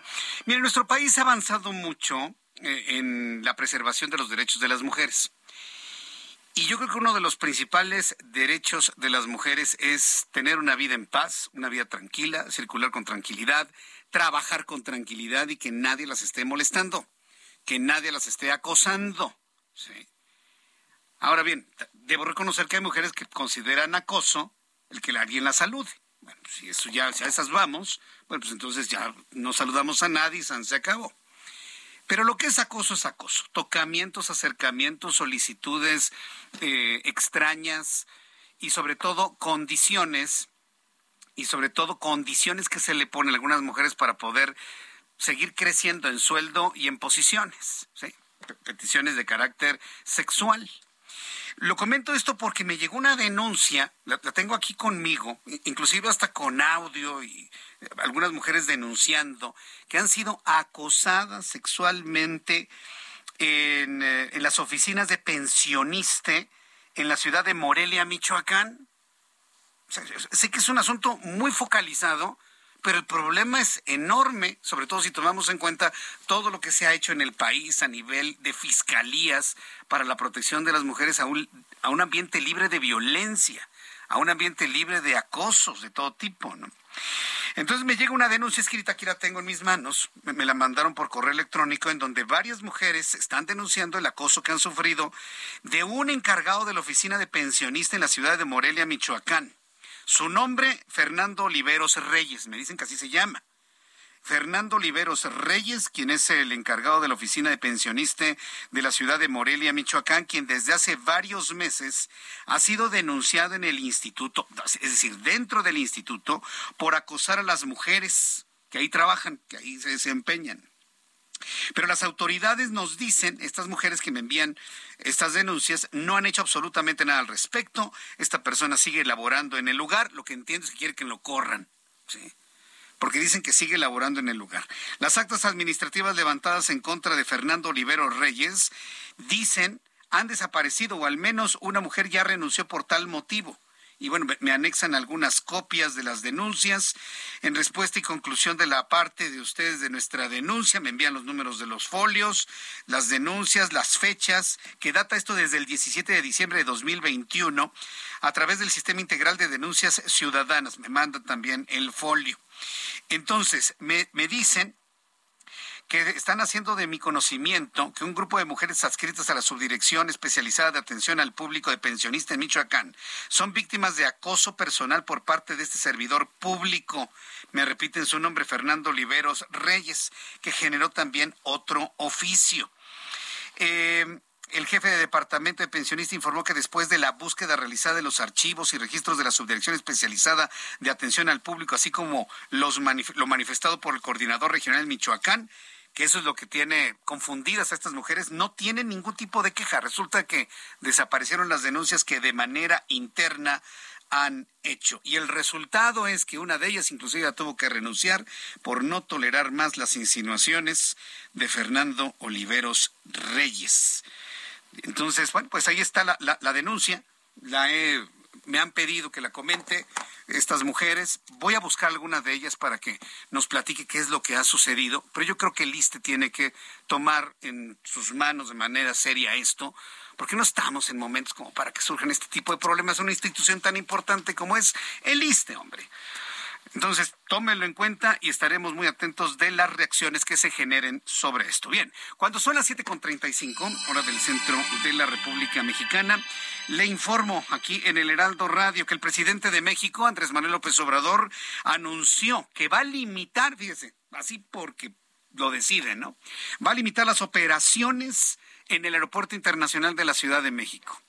O sea, como nadie va a su pequeño aeropuerto, entonces a la fuerza lo quiere hacer. Está muy mal eso, la verdad. Como concluyo mi columna que va a usted leer el día de mañana, a la fuerza ni los calcetines entran, ¿eh? Es un dicho muy mexicano y que dice gran verdad. El presidente mexicano anunció una reducción y limitación en las operaciones aéreas en la Terminal 2 del aeropuerto de la Ciudad de México, medida que toma el presidente porque dice que la terminal está saturada. O sea, está saturada por decreto, ¿no? Como le encantan. Por lo que descartó que esta reducción esté relacionada con las obras de reforzamiento y cimentación que realizará el gobierno capitalino a esa terminal. Ya no están hablando de cerrarla, ya no hablan de desmantelar la terminal 2 y volverla a construir, porque ya quedó aclarado que el edificio terminal no tiene absolutamente nada. Lo que se está hundiendo es la ciudad. Y como esos edificios se cimentaron en el fondo del lecho del lago, en zona sólida, pues ese no se hunde. Haga de cuenta que le está pasando lo mismo que a la columna de la independencia. Se hunde la ciudad, pero la columna se mantiene exactamente en el mismo punto. Lo mismo está sucediendo. Lo que van a hacer es tratar de nivelar edificios con el resto de la terminal y las pistas para evitar estas, estas diferencias de altitud de cada una de ellas. El mandatario agregó que se contará con un presupuesto de 600 millones de pesos para reforzar una terminal que dice no aguantó porque no la construyeron bien. Eso es una mentira. Ya se aclaró aquí en el Heraldo. Es una mentira redonda. Se construyó tan bien que lo que se está hundiendo es el resto, no los edificios. Vamos a escuchar cómo lo, o a lo mejor no lo ha entendido el presidente de la República. Digo, también concedamos esa posibilidad. Esto fue lo que dijo esta mañana. De todas formas, eh, ya también se tomó la decisión de, limitar el número de vuelos. No hay eh, mucho em, riesgo de que se esté trabajando en reforzar la terminal y que al mismo tiempo estén las operaciones aéreas. Se van a limitar los vuelos porque está saturado el aeropuerto. Bueno, pues eso es lo que dice él, ¿no? Finalmente. Entonces, eh, esté por favor en contacto con su aerolínea por si le cambian su vuelo a la IFA. Esté usted, por favor, siempre informado con su aerolínea por si le cambian su vuelo a otra terminal aérea, que por cierto, esta no está en la Ciudad de México, está en el Estado de México. Pero en fin, estaremos muy atentos de ello. Fernando Gómez Suárez es analista del sector aeronáutico a quien yo le agradezco mucho estos minutos de comunicación con el auditorio del Heraldo Radio. Estimado Fernando Gómez Suárez, bienvenido, muy buenas tardes. Ah, no, no, ahí está. Fernando Gómez Suárez, ¿cómo está? Bienvenido, buenas tardes. Mm, no. Bueno, le vamos a volver a marcar. Le, he llamado precisamente para que nos dé una opinión de esta decisión así unilateral, porque si es una ni siquiera consultada, es una decisión unilateral de reducir los, los vuelos en el aeropuerto en la Terminal 2 unilateral. Ni le pregunto a aerolíneas, ni le pregunto a nadie en absoluto. Ah, se reduce porque está saturado. ¿Por qué? Pues porque lo digo yo. Ah, mire, qué bonito. Sí. Y luego dice que, la, que los edificios están mal construidos. No es cierto. ¿Sabe por qué dice que los edificios están mal construidos? Porque los construyeron en el tiempo de Vicente Fox. Es más, vamos a hacer un recuerdo. ¿Tiene usted un Google Maps? tiene usted un Google Maps. Entra a Google Maps y ve las imágenes satelitales de la terminal número 2. Es una especie de V. Y Vicente Fox, el presidente Fox 2000-2006, fue duramente criticado por el diseño de esa terminal que tiene. ¿Se, acuerda cuál era su símbolo de campaña y de trabajo? Y ponía los dos dedos en señal de victoria la V de la Victoria o la V de Vicente Fox. Si usted ve el edificio terminal número 2 del Aeropuerto Internacional de la Ciudad de México en el Google Maps, verá que tiene la forma de la V de Vicente Fox. Y bueno, pues digo, hay que acordarse de la historia, ¿no? Y se empezó la construcción de esta terminal, luego lo que le entró, y en esa misma administración se entregó. Ya las siguientes administraciones hicieron algunos diseños, algunas adecuaciones, se acaban de, construir nuevas puertas en esa terminal número 2, que por cierto, ahí sí debo decirlo, están horribles, no caben ni los pasajeros que van a abordar los aviones. Ya lo hemos comentado, ¿eh? ya hemos comentado esos eh, problemas que tiene eh, las nuevas puertas que se construyeron hace dos, tres años en el Aeropuerto Internacional de la Ciudad de México, en la terminal número 2. Fernando Gómez Suárez, dicen que la tercera es la vencida. ¿Cómo está? Muy buenas tardes. Bien, muy buenas tardes, Jesús Martín. Y sí, como dices, este, a fuerza ni los zapatos. Ni los zapatos, ni los calcetines, nada, a la fuerza. ni los calcetines. Mira, es que es, es un poco complicado resolver el problema de la saturación. No basta con mandarlos al Felipe Ángeles. Aquí el problema es diseñar un sistema complementario de aeropuertos que no lo han podido hacer, no han sabido cómo hacerlo y eh, sin embargo la saturación puede ser resuelta en un 2 por 3 al menos en un 20%, 15% de inmediato. ¿Qué es lo que hace falta? Voluntad política para resolver este problema porque las aerolíneas no necesariamente tendrán que mudarse al Felipe Ángeles. Si no es costeable o si no va de acuerdo a su modelo de negocios, como lo han manifestado algunas aerolíneas ya, tanto mexicanas como extranjeras, pues no se van a ir al Felipe Ángeles, ¿eh? Y ahí podríamos perder competitividad y conexiones aéreas. Es el riesgo que se corre.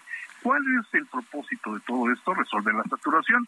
Pero eh, obviamente pareciera que están forzando el traslado de las operaciones al Felipe Ángeles cuando no hay condiciones para tal efecto. Es decir, al menos se tendrían que mandar 20 millones de pasajeros al Felipe Ángeles, lo cual así de golpe y porrazo no pueden ser atendidos porque faltan tres aspectos fundamentales, Jesús Martín. Déjame explicarte. Mira, el primero son los entronques en tierra para el transporte, para conectar el aeropuerto con el Valle de México, con la Ciudad de México. Segundo, son los mecanismos o los sistemas de transporte público que movilicen a los trabajadores, empleados, toda la gente que se va a mover entre ambos puntos. Y tercero, la conexión ferroviaria que habían prometido entre ambos aeropuertos, el Felipe Ángeles y el Benito Juárez. Si no están al 100% este aeropuerto, van a sufrir todo este, este mundo de gente, este, al menos 60 mil pasajeros por día, van a sufrir las inconveniencias de transbordos, de caminos interminados, eh, eh, de inconclusos, de, de, condiciones de pérdida de tiempo, de productividad, y las aerolíneas no están dispuestas a, perder eh, dinero precisamente incorporando rutas que no les van a ser rentables en el corto plazo. Precisamente por eso es que no ha habido esa disposición de aerolíneas, por ejemplo, extranjeras, que quieran volar, principalmente las estadounidenses. Nuestro mercado, Jesús Martín, no es Venezuela, no es Cuba, que sí son importantes, pero más importante es nuestro principal socio comercial, nuestro principal destino turístico, que es Norteamérica, Estados Unidos y Canadá, por ejemplo. Sí, el presidente mexicano no entiende esta dinámica. No, Yo creo que no le explican bien, no le asesoran, no hay quien realmente le diga, oiga, presidente, este, el gobierno, los gobiernos estatales no tienen incidencia en los aeropuertos comerciales porque son federales. Para empezar. para empezar, bien señaladas, el, el, el, Felipe Ángeles está en el Estado de México. Es como si le diera las obras a realizar en, eh, al, gobierno del Estado de México ahorita. Obviamente no, no es así, lo hizo el gobierno federal. El gobierno local no lo puede hacer tampoco, porque hay una cuestión por decreto, o sea, por ley, los, los aeropuertos son administrados por el gobierno federal. Y este, hay ámbitos de competencia, entonces a lo mejor no le dicen a tiempo, no lo tarjetean, tiene buenas intenciones quizás, quiero suponer, pero no le dicen cómo. Y el problema es que pues hay múltiples funcionarios que podrían explicarle esto, y pero pues quizás este pues no sé, haya otros intereses, pero bueno, ese es otro tema. Yo creo que el, pues, yo el interés que veo en el presidente, perdón, perdón la interrupción, pero lo que, el interés que veo en el presidente es demostrarle al mundo entero que su aeropuerto sí funciona por encima del pretendido Naim, que, yo espero que algún día vea la luz ese aeropuerto. Es lo que quiere, demostrar que sí funciona su aeropuerto, no va más allá de eso, ¿eh? en México y en el mundo lo que manda en este en estas cuestiones es la demanda del mercado. No, los aeropuertos no jamás funcionarán por decreto. Eh, sí, pero pues eh, a lo mejor quiere cambiar la historia el presidente, porque esto, esto es un, fue una decisión a rajatabla, totalmente unilateral, no le preguntó ni a las aerolíneas, nada absolutamente. Es más, me da hasta la impresión de que fue, pues, eh, a bote pronto y de ocurrencia en la conferencia del día de hoy, ¿eh? Eh, así es. El problema es que el país sigue seguirá perdiendo dinero, seguirá perdiendo productividad y pues cuando lo que hace falta es eficientar el, gasto, eh, precisamente terminar con estas situaciones en las que estemos resolviendo sobre las rodillas cosas que tienen que ver con una planeación ejecutiva efectiva, eficiente y eficaz, ¿no? Bien, pues vamos a ver finalmente cuáles son las reacciones de las aerolíneas. Yo agradezco mucho estos minutos de análisis, eh, Fernando Gómez Suárez, y nos volveremos a comunicar en una oportunidad futura. Muchísimas gracias. Muchas gracias a ti, Jesús Martín. Buenas noches. Hasta luego, muy buenas noches. Es eh, Fernando Gómez Suárez, analista del sector aeronáutico. Por cierto, hablando de la oferta y hablando del mercado, fíjense que nuestros amigos de Aeroméxico, nuestros amigos de, Aeroméxico, precisamente viendo este tema del, mercado, eh, están anunciando, anunciaron ayer, ¿sí? que Aeroméxico va a reiniciar vuelos hacia la, hacia La Habana, Cuba. Eh, Aeroméxico reiniciará operaciones hacia La Habana, Cuba, desde la Ciudad de México, no desde la IFA, sino desde el Aeropuerto Internacional de la Ciudad de México a partir del 30 de octubre con siete frecuencias semanales, lo que equivale a una oferta de casi 10 mil asientos al mes con el siguiente itinerario. Ciudad de México, La Habana, 8.40 de la mañana, llega 1.30 de lunes a domingo. Y de La Habana a la Ciudad de México, 2.45 de la tarde, llega a las 4 de la tarde, de lunes a domingo, a partir del 30 de octubre. ¿Por qué anuncia esto Aeroméxico a propósito de este análisis? Porque han visto que hay mercado porque ven que hay personas que por razones familiares, turísticas o de posible negocio quieren ir a La Habana, quieren ir a Cuba y bueno, pues van a captar ese, esa necesidad. ¿En dónde? ¿En el AIFA? No, no, no, en el Aeropuerto Internacional de la Ciudad de México. Bueno, es el anuncio que hizo ayer, hicieron ayer nuestros amigos de Aeroméxico. Son las 7.47, hora del centro de la República Mexicana. Eh, más temprano le, informé sobre un motín en una cárcel en el norte del país. Y, eso siempre nos remite a, revisar qué es lo que pasa dentro de estos centros penitenciarios, qué es lo que está ocurriendo. Y llegó a nuestras manos un libro que se llama Prisionero del Sistema. Me llegó hoy, Prisionero del Sistema, testimonio de un sobreviviente a la tortura y a, la injusticia carcelaria. Lo escribe Rafael Méndez Valenzuela. Eh, a quien yo le agradezco mucho estos minutos de comunicación con el auditorio del Heraldo. Estimado Rafael Méndez Valenzuela, bienvenido, muy buenas tardes. Hola, mucho gusto, ¿Cómo se encuentra? ¿Todo? Eh, ¿Todo bien? a ver si me puede hablar un poquito más eh, directo al teléfono para que lo podamos escuchar claramente, Rafael Méndez. Sí, ¿me? Sí, ya, ya, lo escucho muy bien.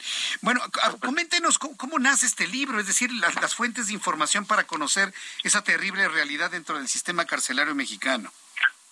Bueno, pues el libro, pues primordialmente más que nada nace, fue armado de notas que escribía a manera de diario cuando yo pues, me encontraba ya eh, encarcelado.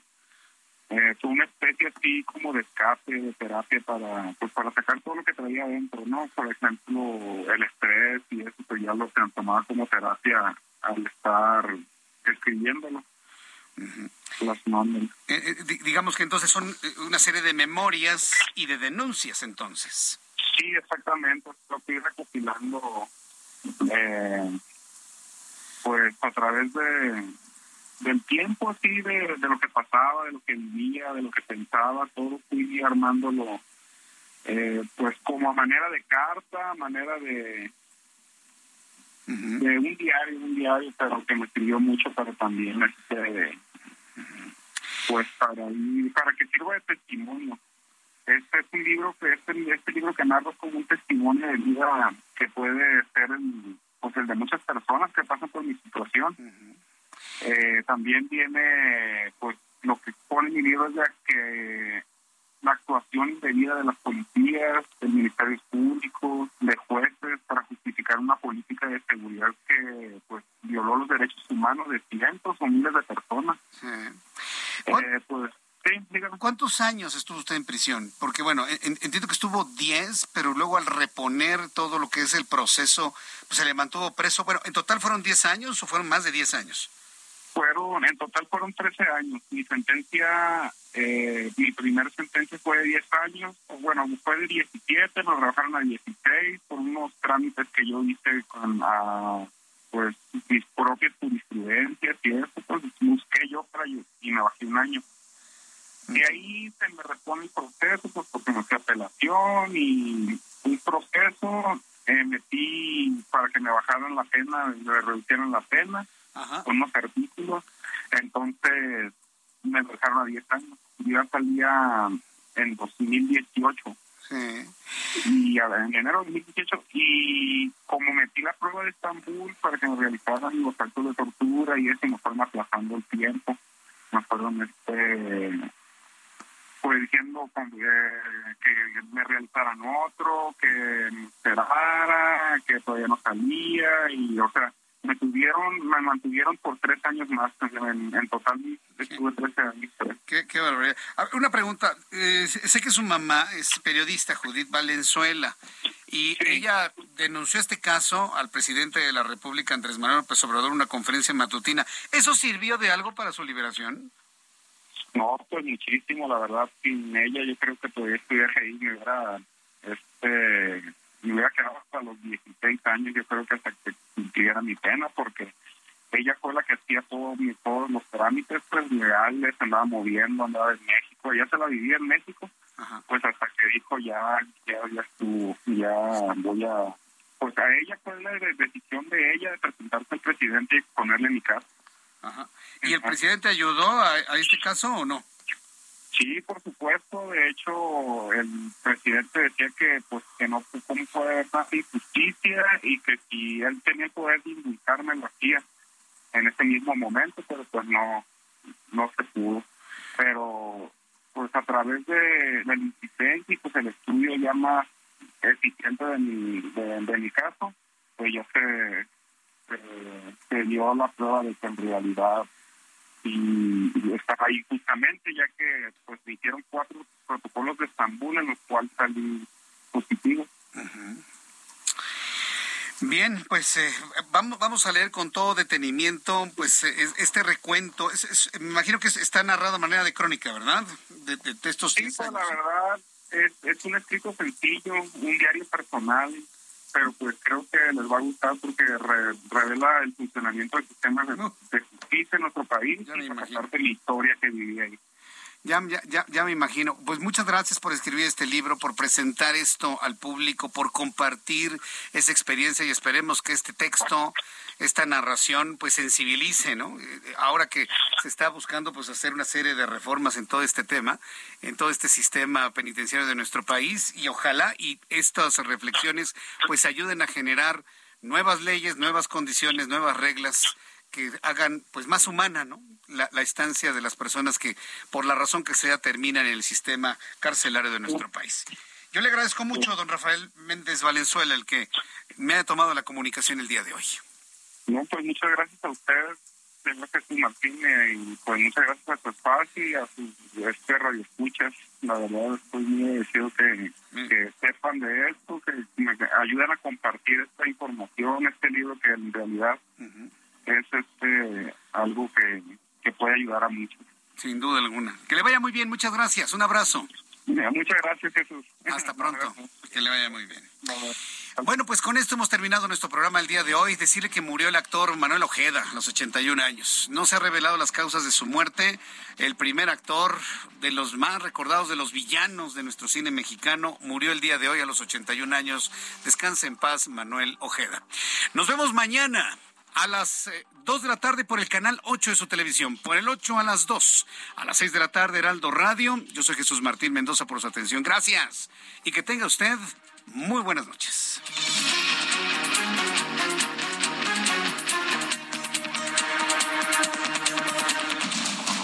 Esto fue Heraldo Noticias de la tarde con Jesús Martín Mendoza.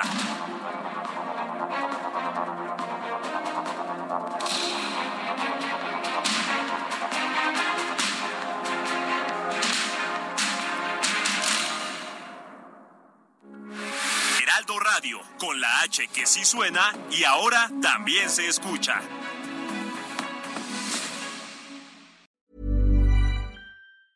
Planning for your next trip? Elevate your travel style with Quince. Quince has all the jet setting essentials you'll want for your next getaway, like European linen, premium luggage options, buttery soft Italian leather bags, and so much more. And is all priced at 50 to 80% less than similar brands. Plus, Quince only works with factories that use safe and ethical manufacturing practices. Pack your bags with high-quality essentials you'll be wearing for vacations to come with Quince. Go to quince.com slash pack for free shipping and 365-day returns.